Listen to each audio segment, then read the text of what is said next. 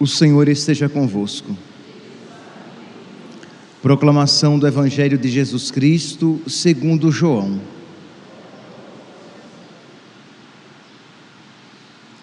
Naquele tempo, disse Jesus a Nicodemos: Vós deveis nascer do alto.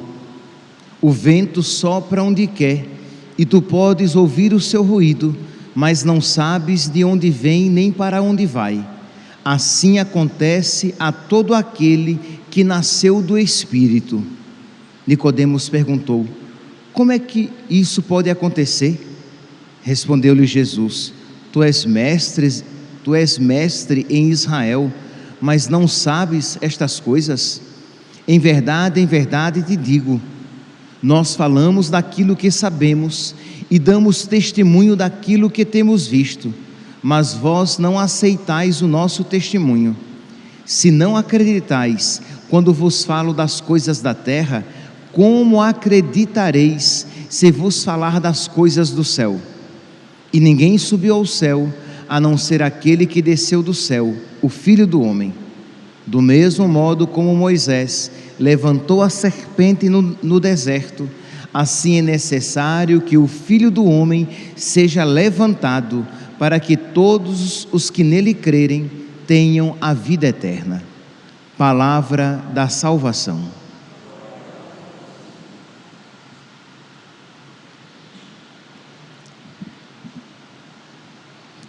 Caríssimos irmãos e irmãs, hoje nós temos três datas comemorativas, né? três motivações espirituais para que nos ajudem a participar da Santa Missa e rezar nestas intenções. Hoje é o dia da celebração da primeira missa no Brasil. Foi num dia 26 de abril que o santo sacrifício da missa foi celebrado na terra de Santa Cruz. Hoje é dia de Nossa Senhora do Bom Conselho. Vamos pedir esta graça né, a todos nós para que saibamos dar bons conselhos, para que sejamos movidos pelo Espírito Santo, pelo alto nos conselhos que nós damos uns aos outros. E hoje também é dia de São Rafael Arnaz, um, um monge trapista, sobre o qual eu gostaria de falar, porque é, é um santo que nós precisamos conhecer cada vez mais. São Rafael é considerado como um dos maiores místicos do século XX, não obstante tenha morrido com 27 anos. Com apenas 27 anos, Deus lhe concedeu a graça de alcançar as alturas da vida mística.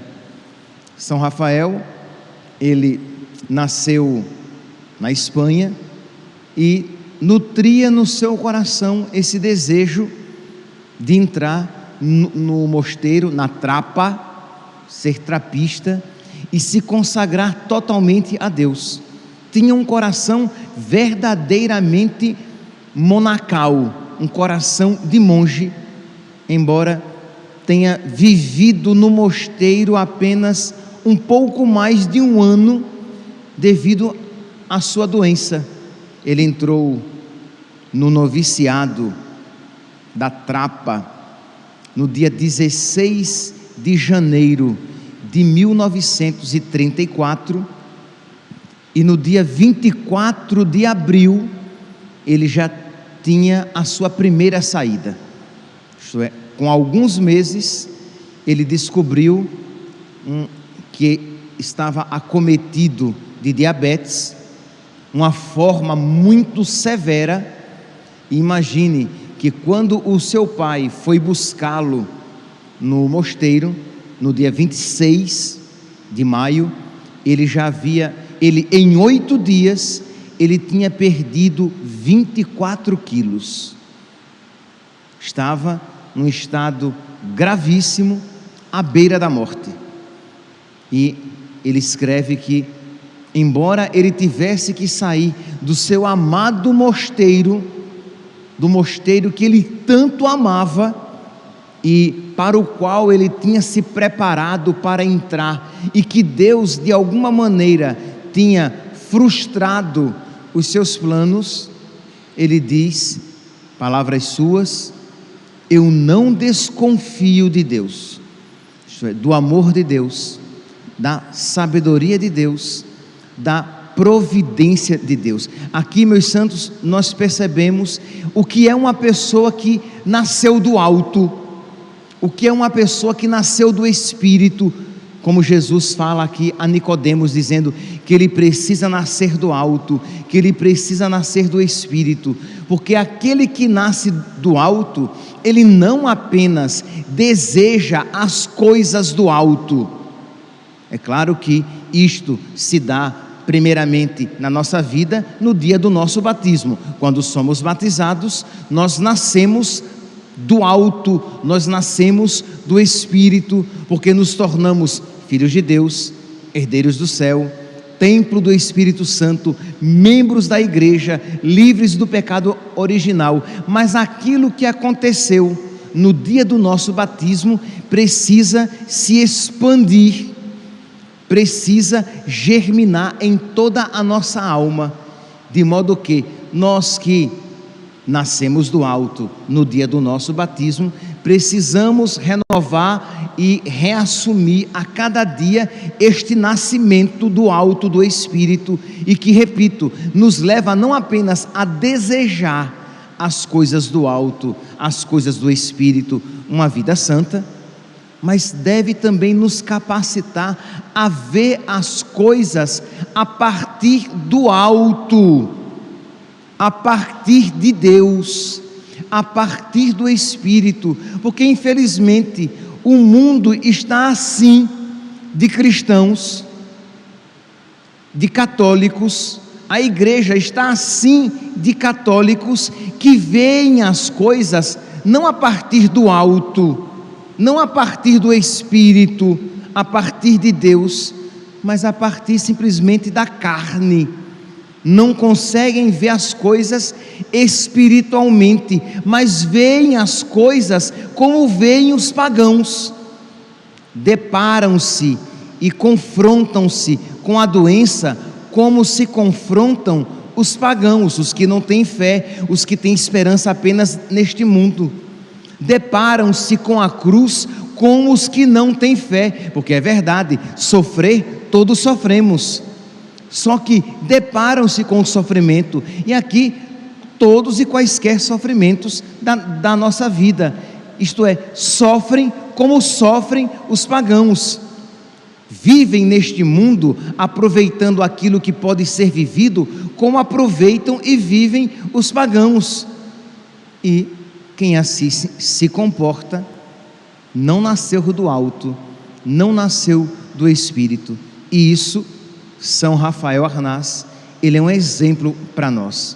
O quanto ele olhava as coisas do, a partir do alto e o quanto ele interpretava todas as coisas da sua vida a partir do Espírito, a partir de Deus. Então vamos lá, meus santos, vendo um exemplo desse de São Rafael peçamos também nós que Deus tire as escamas dos nossos olhos e que nós aprendamos a ver as coisas a partir de Deus. E o primeiro passo para receber esta sabedoria é de não sermos tão ávidos a dar interpretações, a encontrar explicações para os acontecimentos da nossa vida. Espera no Senhor e tem coragem espera no Senhor. Existem coisas que nós só compreenderemos com o passar do tempo e às vezes apenas no final do nosso tempo, no final da vida, que nós iremos olhar para trás e compreender que Deus foi providente em todas as coisas, que Deus foi bom em todas as coisas, que Deus nunca esteve ausente em nenhum dos nossos acontecimentos, mas que misericordiosamente Ele conduziu todo o acontecimento. Pois bem, então São Rafael Arnaz saiu pela primeira vez, ele retornou depois para o mosteiro, mas outras vezes saiu novamente, porque nós estamos aqui em 34 e ele vai morrer quatro anos depois, em 38. Então, neste período, ele saiu e voltou para o mosteiro muitas vezes. No, no ano de 1938, quando ele já estava alguns dias da sua morte, ele escreve um texto no dia 1 de abril. Ele vai morrer no dia 24, 26 de abril. Então nós estamos alguns dias antes da sua morte. E ele diz assim: ele escreve isso. Sempre, sempre bons propósitos, sempre desejos de ser melhor, sempre desejos de mortificação, mas não passam de ser desejos.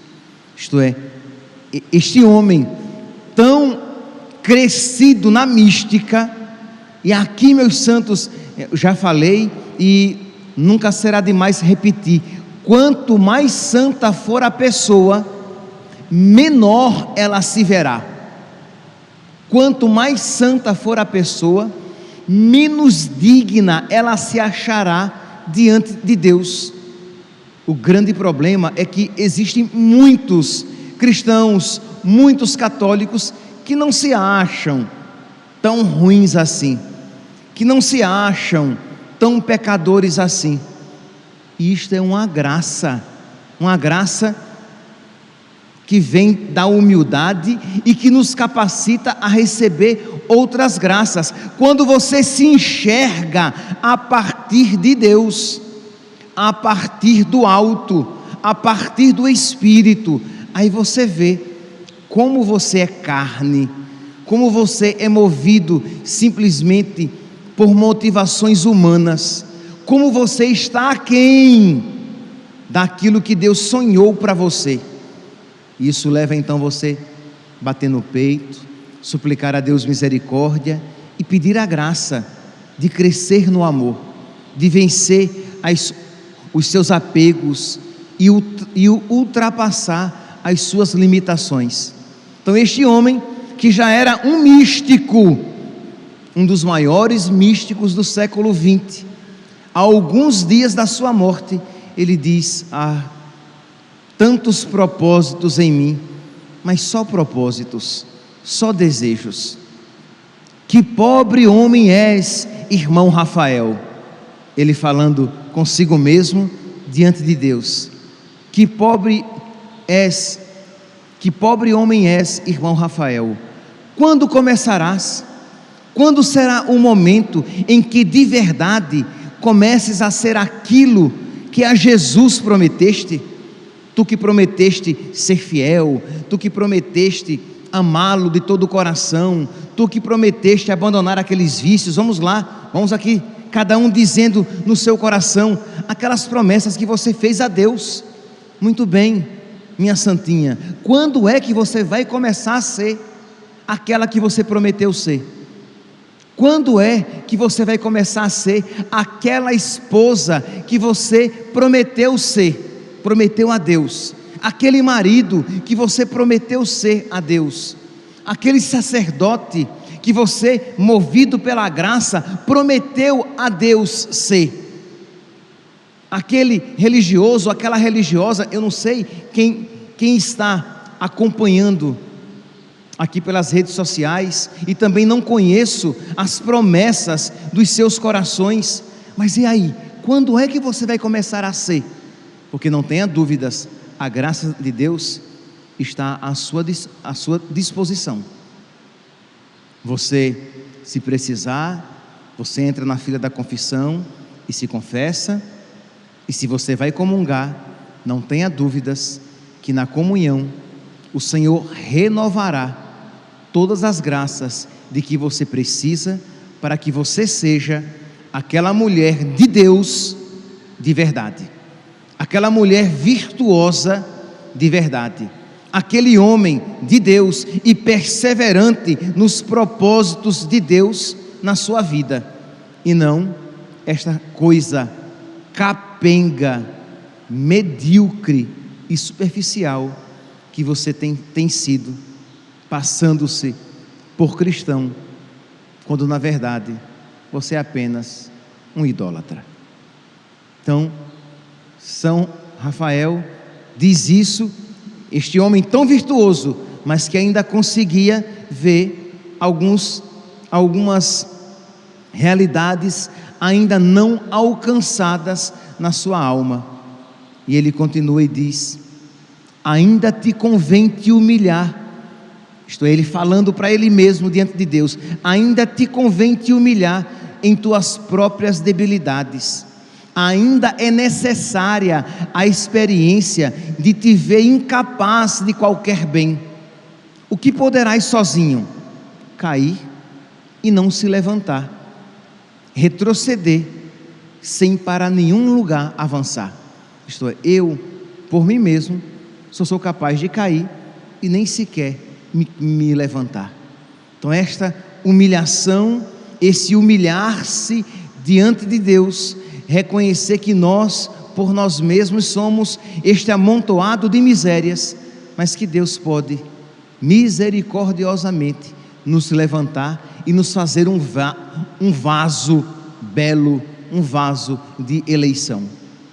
E ele então, nesses dias que antecediam a sua morte, que ele não sabia, né? mas que já se via tão fraco, ele então escreve um texto que eu gostaria, tudo isso foi só para, para preparar esse texto que eu gostaria de citar para vocês. Ele, com a diabetes gravíssima, os sintomas da diabetes são uma fome, uma grande fome, uma grande sede. A pessoa diabética e no grau avançado, ela sente uma fome descomunal, uma sede de literalmente a língua colar ao céu da boca, uma vontade de urinar constantemente, uma fraqueza, um cansaço debilitante, uma mudança, uma instabilidade de humor muito grande. Então, tudo isso e a perda de peso, que São Rafael Arnaz, quando morreu, era literalmente pele e osso. E diz então que numa manhã, na Santa Missa, ele pediu a Jesus, ele que ia receber a partícula, né, a hóstia consagrada, né, e receber uma, uma partícula consagrada, ele pediu a Jesus uma partícula da cruz. Senhor, me dá a graça de uma partícula da, da tua cruz, mas que ela seja bem pequenina porque eu sou muito fraco para carregar. Vê aqui a humildade e a generosidade, a humildade de quem se sabe nada. Então, Senhor, é uma partícula da tua cruz, porque eu não vou, eu não vou conseguir carregar, mas ao mesmo tempo, a generosidade de alguém que estava sofrendo e sofrendo muito e ainda pedindo a Deus a graça de sofrer. Imagine, porque quando você é visitado por um sofrimento, você fica dizendo: ai Senhor, tá bom, já tá bom, me livra logo desse sofrimento, tá bom, já aprendi. Ele não, ele estava sofrendo e pedindo a Deus a graça de continuar a sofrer. Me dá, Senhor, uma partícula. E diz que ele fez essa prece, como já deve ter acontecido com todos nós, e depois nós nos esquecemos daquilo que pedimos. Quem é que não já fez a experiência de fazer uma oração? e no final do dia você perceber, de acordo com os acontecimentos, nossa gente, e foi isso que eu pedi a Jesus logo cedo, e ele me atendeu. Principalmente esses pedidos de cruz, o Senhor atende logo. Pois bem, São Rafael pediu, e diz então que começou o dia. Ele diz: E Jesus me escutou. Senti a cruz sobre meus ombros, me pesou e eu chorei o abandono e a solidão. Sentiu-se abandonado e sozinho. Depois do café da manhã, passei, passeei com minha pequena angústia pela enfermaria. Ele ficava lá a maior parte do tempo na enfermaria, porque ele, ele passava mal, então tinha que ter alguém sempre ali cuidando dele. Então, para não ficar na cela, ficava na enfermaria, como Santa Teresinha passou os últimos meses da sua vida na enfermaria. Uma tristeza muito grande se apoderou de mim. Me vi tão enfermo, tão sozinho, tão fraco para sofrer o que Jesus me pede, que sentado, cansado de tudo e de todos, chorei com angústia e tristeza. E a sua angústia e tristeza eram tão grandes que ele tinha se esquecido que a Deus tinha pedido uma partícula da sua cruz. Ele lá, sozinho na enfermaria. E ele disse que lá na enfermaria ele passou fome e sede, porque o irmão que, de, que dele iria cuidar, dele se esqueceu. Isto é, Deus amorosamente fez com que o irmão que dele cuidava, dele se esquecesse, para que ele pudesse se unir a Jesus, que sentiu sede na cruz, que sentiu fome e sentiu sede. Percebe aqui, meus santos, se você ouvir isso com ouvidos carnais, você não vai compreender o que eu estou tentando dizer o que São Rafael viveu. Mas se você tiver ouvidos espirituais, você vai dizer que nunca ele foi tão feliz quando ele se sentiu angustiado, sozinho, com fome e com sede. E aqui, quando eu digo com fome, com uma fome que provavelmente nós nunca experimentamos na nossa vida, porque é uma fome proveniente não apenas da ausência da comida, mas da sua doença, uma fome descomunal, uma sede terrível, e ele ali, sozinho, sem que ninguém dele pudesse cuidar. Grande me parecia o abandono em que eu me via, material e espiritualmente, isto é, abandonado porque ninguém dele cuidava, mas também abandonado interiormente, ele se sentia abandonado por Jesus, ele se sentia abandonado por Deus, como Jesus experimentou o abandono. Meu Deus, meu Deus, por que me abandonaste? Isto é, Jesus, na sua alma humana, sentiu o abandono devido a nós por causa dos nossos pecados. E São Rafael Arnaz se sentia também abandonado, mas ali, mais do que nunca, unido a Cristo crucificado, ele estava. Meus irmãos, eu sei que isso que eu vou dizer é chocante, mas isso é desejável. Mas você só vai compreender se você tiver nascido do alto. Se você, como cristão católico, tem procurado sempre uma vida boa, uma vida confortável, uma vida tranquila, uma vida cômoda, uma vida com saúde, você não vai compreender que isto é maravilhoso, se unir a Jesus Cristo desta maneira para amá-lo tão profundamente. E eu compreendo quando você isso experimenta, isto é, Padre, eu, eu tenho medo disso, porque eu também leio e o homem natural em mim teme isso. Mas nós precisamos pedir a Deus a graça de ser movidos não pelo homem natural, mas pelo homem sobrenatural, para que nós aprendamos a ver as coisas a partir do alto, a partir de Deus. Não tenho ninguém, continua ele, na enfermaria da trapa, do mosteiro trapista não tenho ninguém em quem achar alívio. Isso, às vezes, é um grande consolo, mas às vezes também é uma dor muito profunda. Entende, meus santos? A gente às vezes acha que sofrer por amor é um sofrimento que não dói. Dói. Deixa eu aqui ser redundante. É um sofrimento que faz sofrer. É uma dor que dói.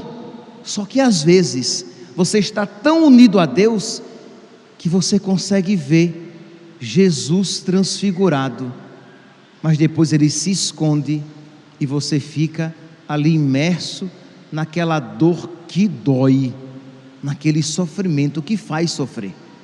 Então, ali na enfermaria da trapa, ele tinha Calvário e tinha Jesus ressuscitado. Jesus crucificado e Jesus ressuscitado. Ele tinha o mistério pascal que nós, numa gradação bem menor, experimentamos. Nós também temos momentos de união com Cristo crucificado e também temos alguns momentos de união com Cristo ressuscitado.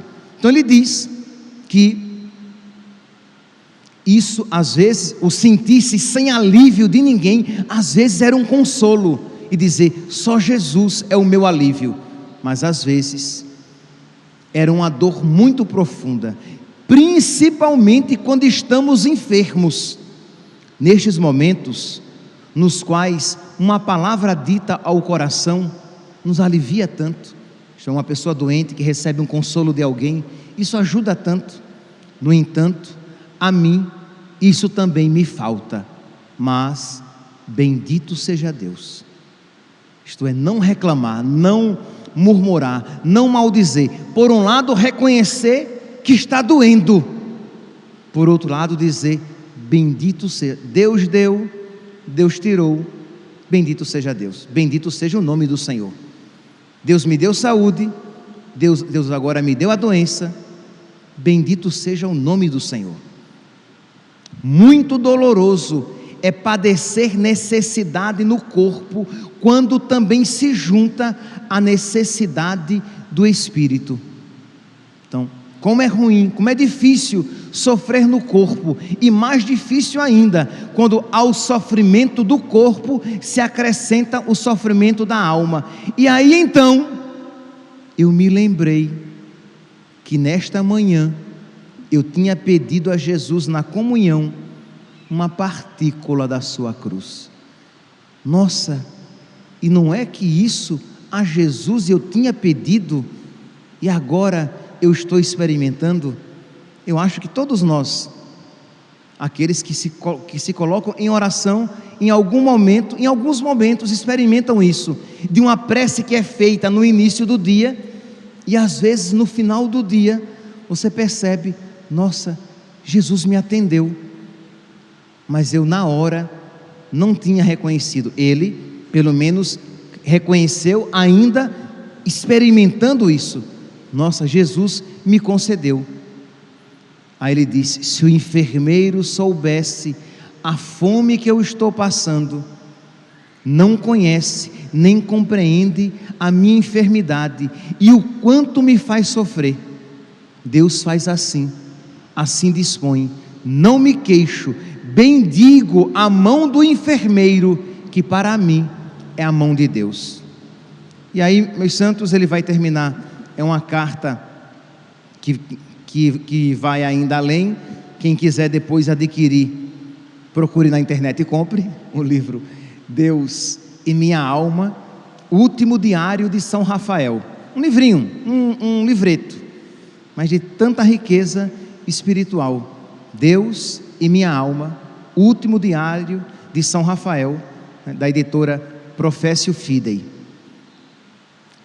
E o que então, meus irmãos, diante deste testemunho de São Rafael, de São Rafael Arnaz, deve despertar em nós? Pedir a nosso Senhor que Ele nos envie grandes sofrimentos? Não.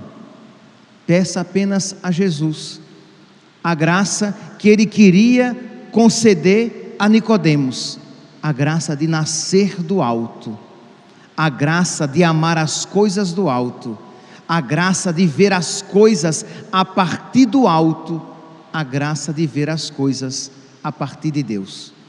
Peça isso e o mais Ele fará. Louvado seja nosso Senhor Jesus Cristo, para sempre seja louvado.